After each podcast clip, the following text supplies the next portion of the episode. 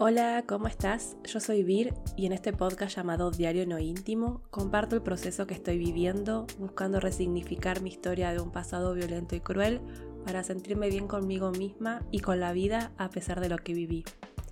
En este episodio quiero hablar sobre esa frase que muchas deben conocer, eh, la frase es el tiempo lo cura todo. Una frase que se usa para decirle a una persona que está pasando por un momento difícil, por una situación que le hace sentir malestar emocional y que para mí no está buena porque en verdad el tiempo por sí solo no cura y no se tiene en cuenta que hay heridas que no se curan ni aunque pasen 100 años.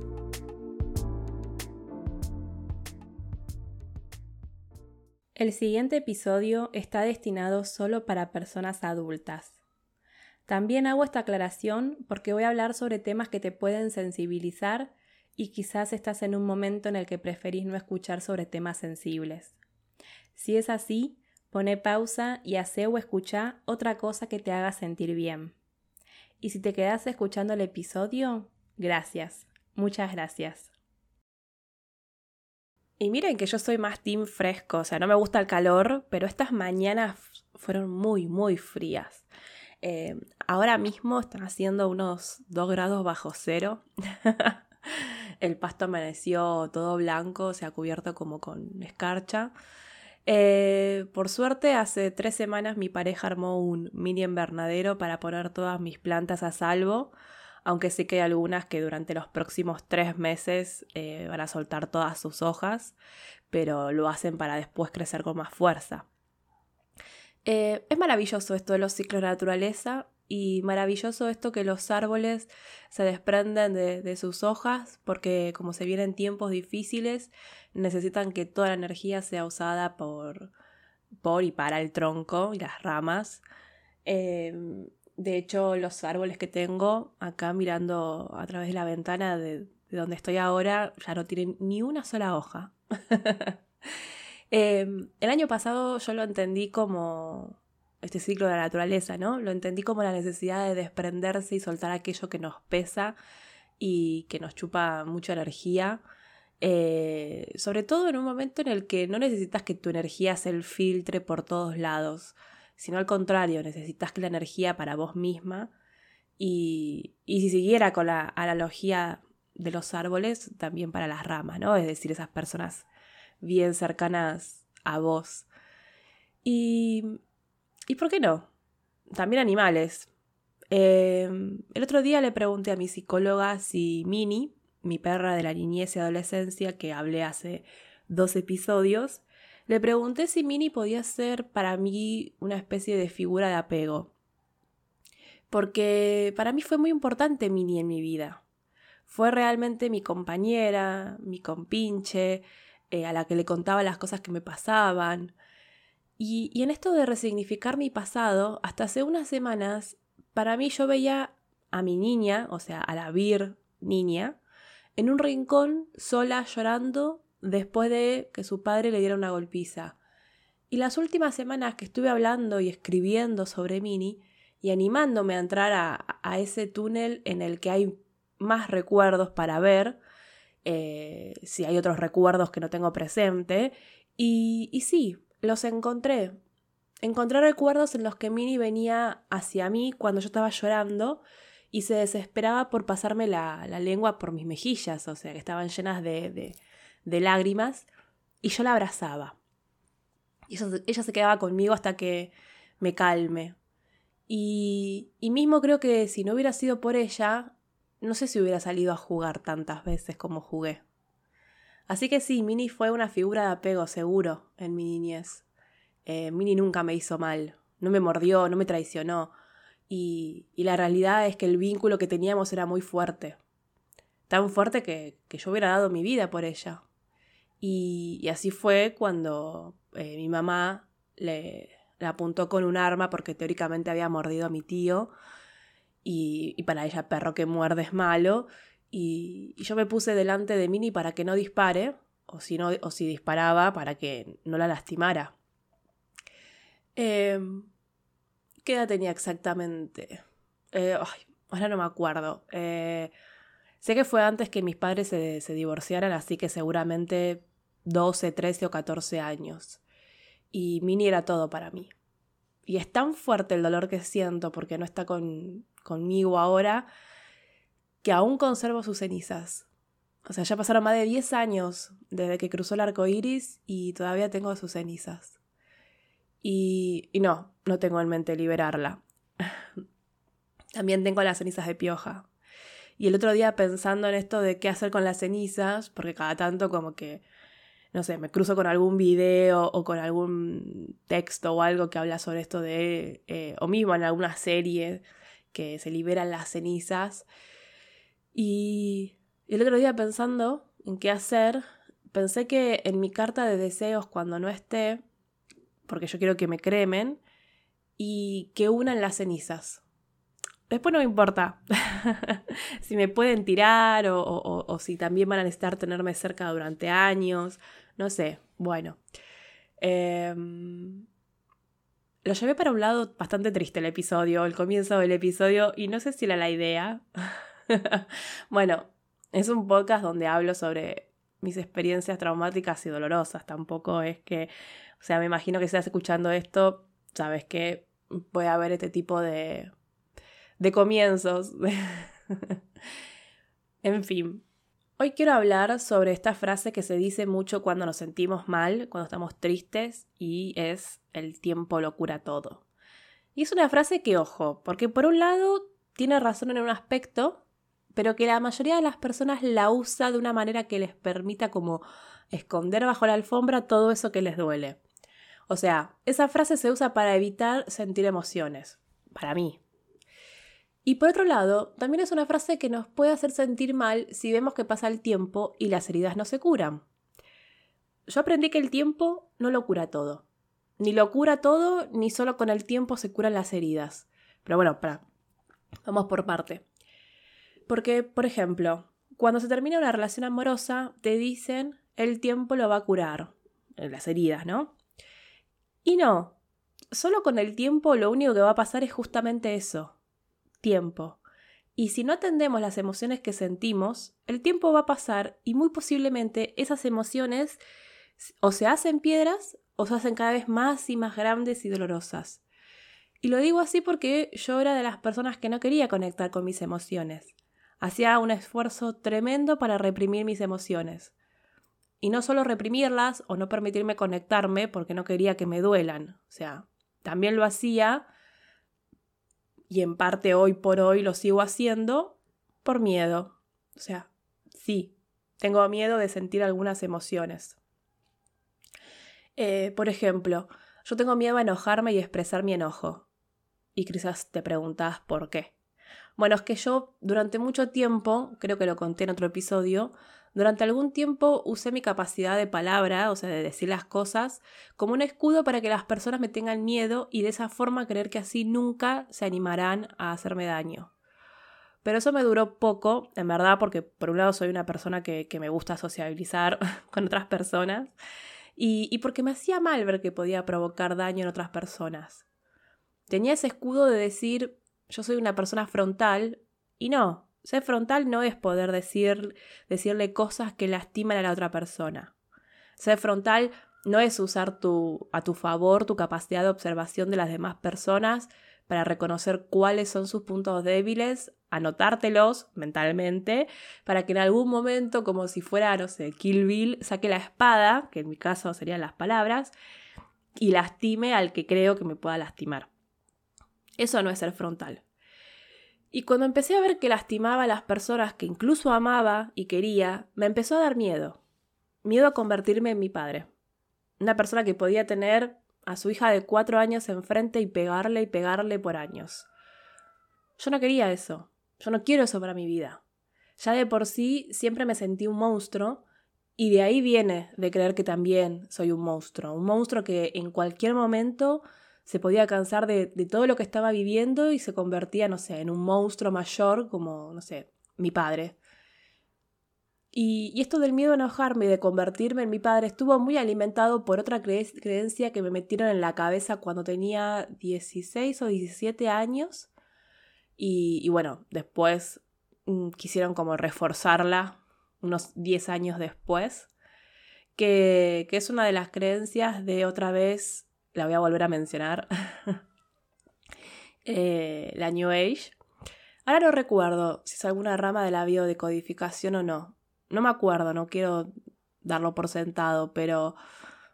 Y ya, ahí se me vino el recuerdo a la mente y hasta lo puedo relacionar con el episodio de que no tengo la obligación de perdonar, porque esto que me dijeron venía a colación de que teóricamente yo debía perdonar a mi padre porque él es mi maestro espiritual.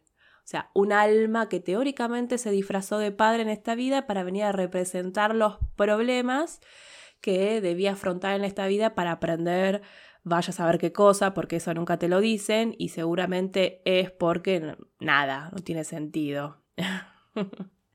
¿Se imaginan? Teóricamente debo perdonar a mis padres porque se sacrificaron por mí para ser padres negligentes, para que yo aprenda no sé qué cosa en esta vida que, insisto, yo no pedí. Y, sobre todo me acuerdo que esto me lo quisieron machacar cuando falleció mi padre, que encima yo estaba con licencia por salud mental porque hacía cinco meses había tenido eh, ataques de pánico en mi trabajo y estaba tratando de salir adelante y volver a tener un proyecto de vida, o sea, un momento total de vulnerabilidad y me venían con esas huevadas. O sea, es más, esa fue la época en la que más veces quisieron meterme en estas creencias y, bueno, incluso hasta eh, en sectas y, organizaciones coercitivas. O sea, agradezco que a, mi lado estaba mi pareja que hacía como escudo y filtró todo eso.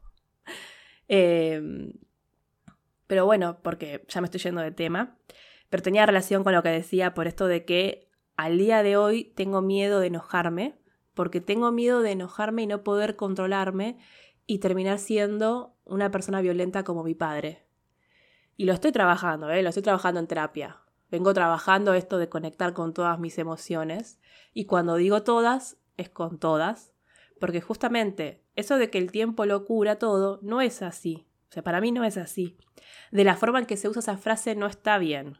Porque para mí, el mejor consejo que le puedes dar a una persona que está atravesando por un momento difícil no es decirle, ay, quédate tranquila, el tiempo lo cura todo. No, que el tiempo lo cura todo. Si no atendemos las emociones, es lo mismo como si no atendiéramos una carie. Si vos una carie no la arreglás, con el tiempo se hace cada vez más grande o más profunda y termina en un tratamiento de conducto. Entonces, terminás atendiendo tarde la carie y podés hasta perder un diente. Bueno, con la salud mental pasa lo mismo. Si hay una emoción que te está generando malestar y no sabes cómo procesarla, o sabes que lo estás procesando mal o intentando ocultar y reprimir, esa no es la solución. Para eso se busca acompañamiento terapéutico. Y sí, podés pensar, bueno, yo no necesito acompañamiento terapéutico porque puedo sola o solo. Y bueno, está bien, yo no puedo ni obligo a nadie a pedir ayuda y acompañamiento, pero sí, desde este espacio, o sea, desde mi espacio, Voy a siempre recomendar que si en algún momento de esa búsqueda por conectar con tus emociones, en esa búsqueda en la que puede que entres y te pongas frente a frente a tu sombra, eh, a esa parte de la luna que no conocemos, pero que existe y que es parte de nosotras. Y si sentís que es muy fuerte, no tiene nada de malo admitir que necesitamos ayuda, que necesitamos de una mano que nos agarre bien fuerte y nos ayude a caminar por el barro, eh, si sentís que, te, podés caer como si te estuvieras metiendo en arenas movedizas, lo mismo, una mano que nos agarre bien fuerte. Eh, a principio de este año escuché una entrevista que le hicieron a Tomás Navarro, que es un psicólogo español. Eh, después voy a dejar el link en el post de este episodio, que hablaba de que el dolor físico nos mantiene vivos. O sea que la función que tiene el dolor físico es mostrarnos que algo no está bien, eh, de hecho, la semana pasada me apareció un TikTok que mostraba el capítulo de Doctor House, en el que está la chica que tiene esta rara enfermedad que no siente dolor. Y me justo me apareció la escena en la que eh, Doctor House la descubre y empiezan como a enumerar lo que cada uno tenía. Bueno, voy a buscar ese fragmento del capítulo y también dejar el link. Pero me acuerdo de ese capítulo que la serie, bueno, la vi hace como cinco años eh, pero bueno, el capítulo mostraba cuán importante es el dolor para mantenernos con vida. Porque el dolor es una señal, es una señal de que algo eh, no anda bien y que hay que atender ese aspecto. Y bueno, lo que decía Tomás Navarro es que el dolor emocional es igual. Cuando tenemos un, a nivel emocional un hecho, un recuerdo, una situación, una persona, una emoción que nos causa malestar eh, a través de la ansiedad, de la, de la angustia, del estrés, eh, hay, que, hay que atenderlo. No hay que dejarlo al azar bajo la creencia que el tiempo lo cura todo. Porque al final se me hace que esa frase invisibiliza todo el trabajo que hay detrás cuando una persona se compromete consigo misma en la búsqueda del bienestar emocional. Eh, y es lo mismo que hacen muchas personas, por no decir la mayoría, cuando, por ejemplo, no sé, un equipo de profesionales de la salud le salva la vida a una persona en un quirófano y las familiares afuera es, ah, gracias a Dios. Y no, todo bien con la creencia de cada persona. Pero gracias a esas personas que se quemaron las pestañas durante años y años para tener los conocimientos necesarios para saber qué hacer frente a una intervención quirúrgica. Y a mí me pasa que cada vez que me, que me cuentan algo así o veo algo así y, y se dice, ay, gracias a Dios se salvó. No, che, o sea, no te digo que no creas en Dios, pero agradecer a las personas que hicieron posible que se salve. Mismo si es una, es una misma la que hizo posible salir adelante. Porque al final no es que el tiempo lo curó. No es que porque pasaron 10 años de cuando me diagnosticaron los ataques de pánico, como pasaron 10 años, ahora no lo tengo gracias al tiempo. No, ¿qué gracias al tiempo? Gracias a que yo me comprometí a buscar la forma de... Y acá viene la otra parte de esa frase. O sea, busqué la forma de vivir sintiendo bienestar a pesar de. ¿Y por qué digo la otra parte de la frase? Porque cuando te dicen que el tiempo lo cura todo, y pasa el tiempo, y lejos de sentir que te estás curando, te estás sintiendo cada vez peor, porque claro, dejaste todo en manos del tiempo como si fuese una especie de arte de magia, cuando pasa el tiempo y sentir que, que, no te estás curando, te genera otro malestar emocional, que es el de sentir, por ejemplo, che, ¿por qué a mí el, el tiempo no me cura? O ¿por qué no me curo? Y entonces empezás a sentir culpa y a sentirte mal por creer que el tiempo cura a todas las personas menos a vos, como si fueras un monstruo que se merece no curarse o que el tiempo no lo cure.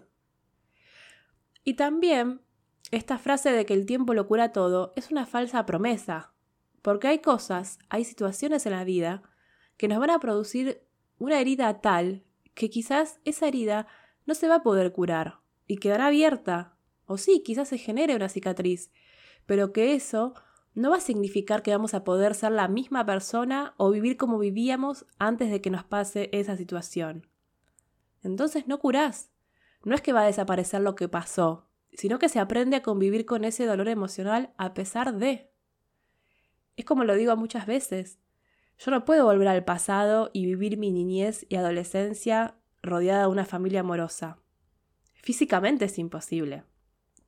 No puedo volver al pasado y tener otro padre, un padre amoroso que me haga mimos, que pase tiempo conmigo jugando, que me enseñe a defender, eh, que me enseñe que yo soy capaz, que un número en un boletín de calificaciones o en una balanza no me definen como persona. En fin, yo no puedo tener ese recuerdo. Tengo otro, uno que me dan ganas de llorar, que también me enoja. Y por más tiempo que pase, no va a pasar. Y es más, yo antes sufría mucho muchísimo por justamente no poder curar esa parte de mi vida. Yo quería curar, curar para que deje de dolerme. Y por el contrario, lo que lograba era que me duela más. Y, y fue un día, escribiendo y leyendo lo que escribía sobre este tema, que pensé, ¿no es medio raro que esté pidiendo que no me duela una herida tan profunda? Y me puse a pensar en eso, reflexioné muchísimo sobre eso de querer que mi pasado no me duela, eh, incluso con acompañamiento terapéutico y no dejándolo libre al tiempo. Y ahí es cuando acepté que no todas las heridas tienen cura. Por más tiempo que pase, hay heridas que no se curan, que podrán cicatrizar para que podamos seguir adelante, pero que por momentos nos van a doler, nos van a recordar que ahí están. Como me pasa cuando veo en la calle o en alguna red social un padre teniendo una buena relación con su hija. Porque lo veo y siento que me hubiera gustado tener eso, porque sé que eso no va a pasar, no voy a volver a tener 5 o 6 años y que mi primer diente no se haya aflojado como una trompada de mi padre. Y, y después que acepté eso, que me va a pasar, permito que me pase. Me permito hasta llorar, no importa que esté en la calle, frente a otras personas. Ya no sufro por eso.